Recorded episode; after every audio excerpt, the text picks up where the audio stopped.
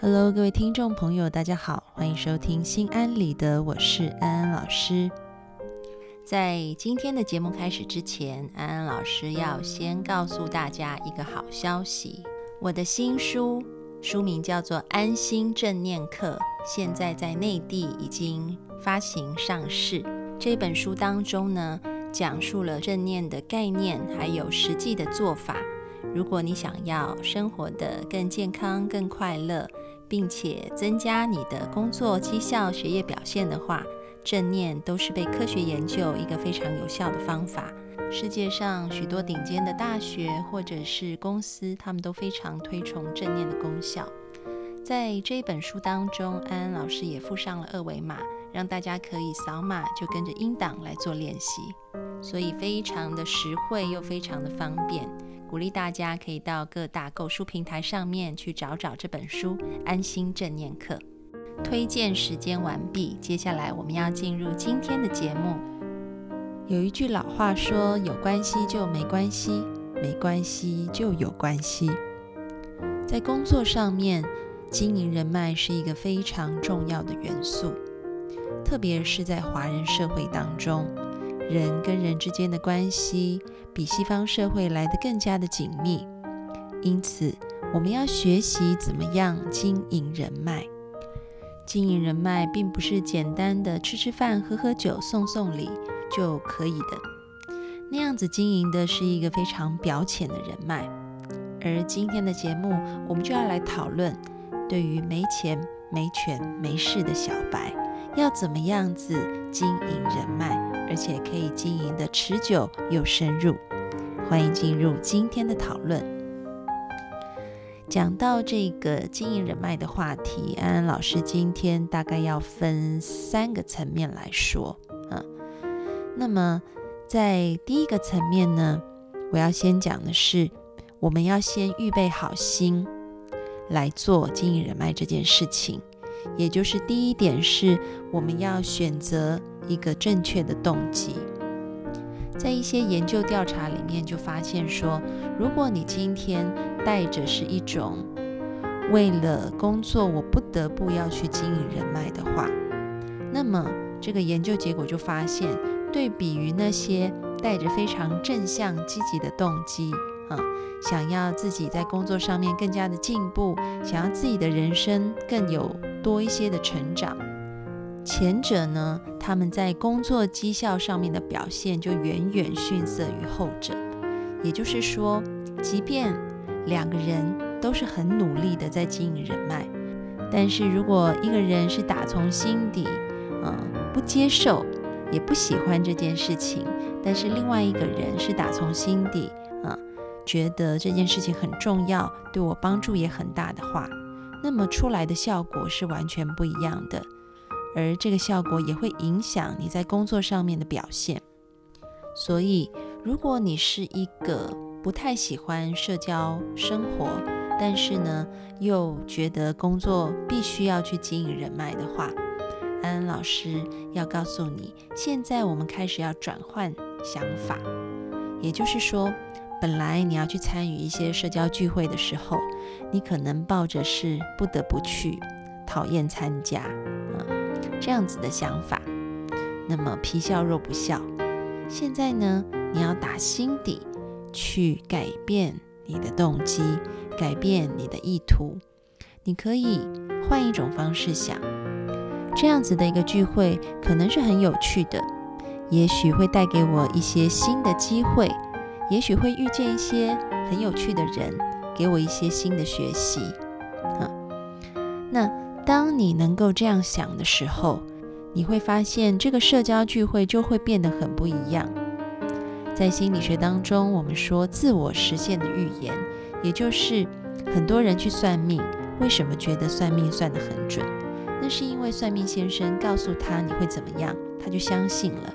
然后自己的行为动机都跟随着这样子的预言走，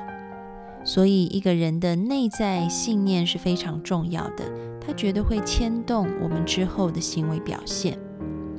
因此，这个聚会的价值是你自己去赋予它的。如果你觉得它会是一个带给你很有帮助的聚会，它就会是那样子的呈现啊。所以，当你去跟人家吃饭、跟人家交谈的时候，你可以先给自己做一个心理建设，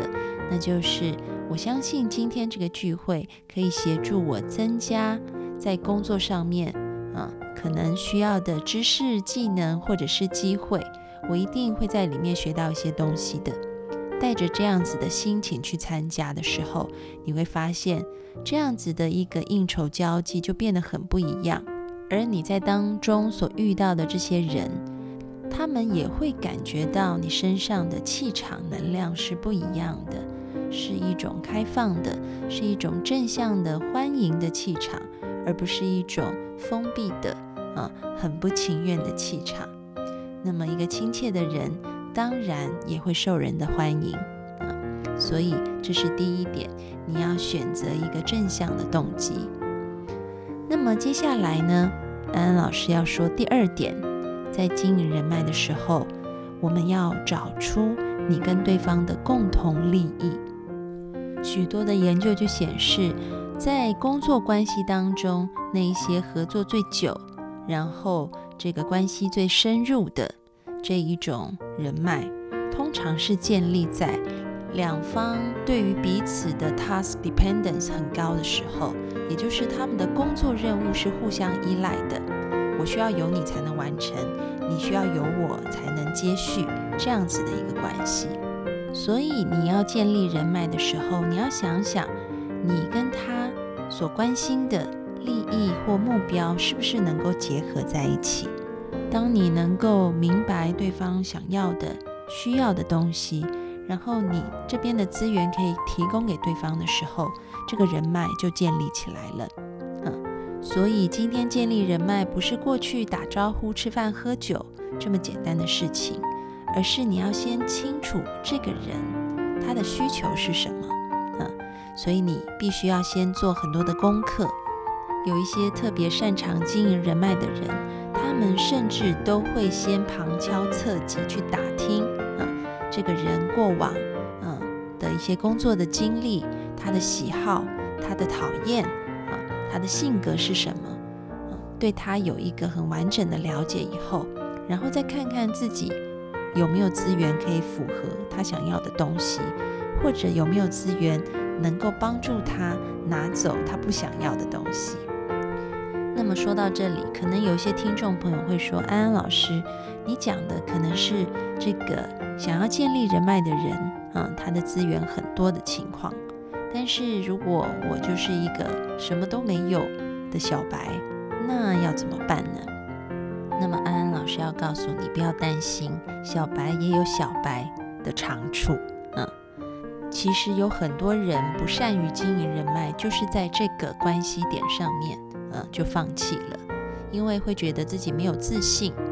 看不到自己的资源，看不到自己的长处，然后就觉得一定不可能。但是你要换个角度想，因为你的资源有限，所以如果这个人脉经营成功了，你就是最大的受益者。一般人认为的资源通常是非常实际的东西，比如说金钱、权力、技术、讯息等等，但是却忽略了还有一些无形的东西，是我们每个人都有。但是可能很少被用出来的，比如说，你可以帮助对方提高他的声誉声望，像是你可以在一些公开的场合，向他的同事或者是他的下属去表达，啊，对这个人的感谢，或者是去称赞啊这个人，你不用当面的告诉他，反而要透过一种迂回的方式啊。向他身旁的人去传达你非常感激他，也非常欣赏他的一个讯息啊，因为这样子就可以提高这个人在他的同事和下属面前的一个威望，这个对他来说就是一个很好的资源，而你可以提供他的。另外，这些非常有资源的人，其实他们有时候也需要一些非常独到的见解。这些见解可能是他们从来没有想过的。曾经有一个例子是这样子：有一个创办英国这个嘻哈文化杂志的人，他当初在创业的时候，他就想要去找投资者，想要去找这个合作的人。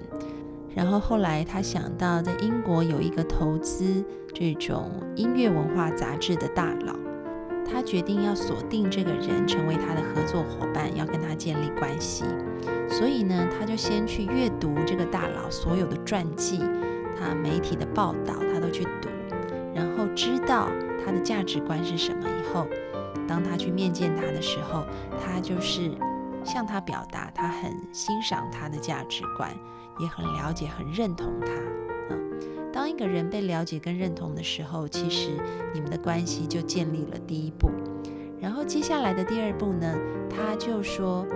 他觉得他有一些东西是可以给到对方的。对方就很好奇，说是什么？他就说，可能你理解的这些音乐文化啊，都是现代跟你同年龄的世代他们。的一个需求，但是我代表的是一个非常年轻的世代的需求，可能是你没有听过的，就是嘻哈文化。他就把这种年轻者的需求跟嘻哈文化介绍给这个大佬，那么这个大佬听了以后就觉得对这个是我没有听过的，就开始产生兴趣了。所以你可以看到这个例子，这个寻找人脉的人。他一开始向对方表达的是对他的了解和认同，这个了解和认同不是随口说了算啊，而是建立在他对他有一个很深入的理解、做功课以后才说的话。那么当然，对方也会知道你做了功课，知道你对他的认同和理解并不是表面功夫，而是真的花了时间。所以对方也会对于你，啊，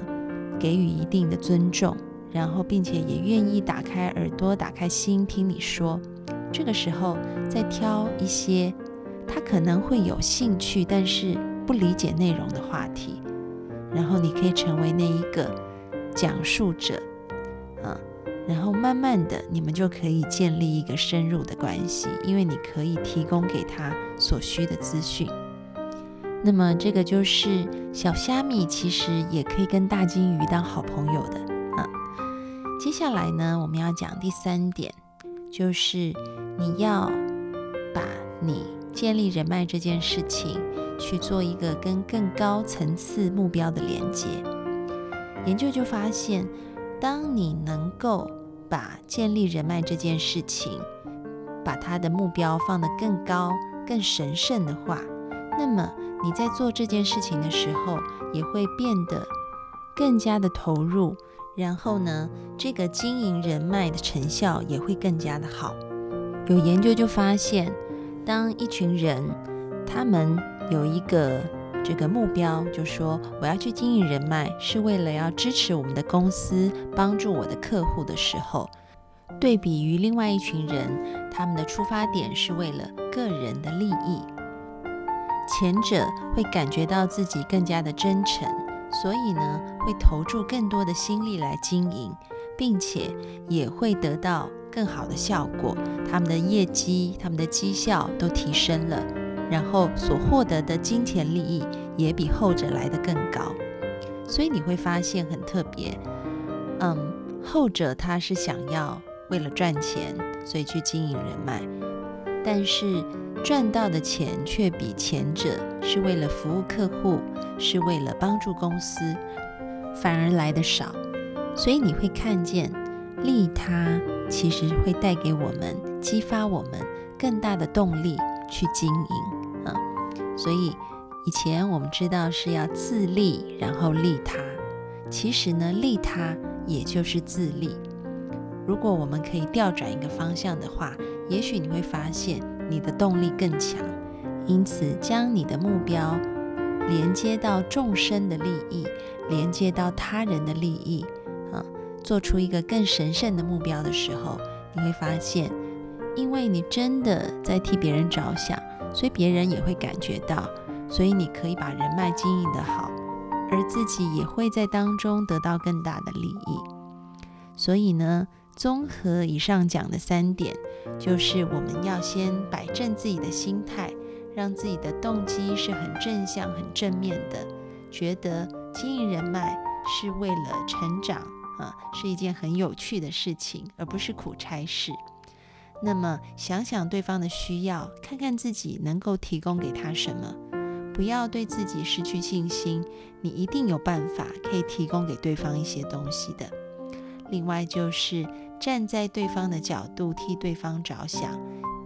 用利人利他的心态去经营人脉，那么相信对方也会感觉到你的善意，并且将这个善意回馈给你。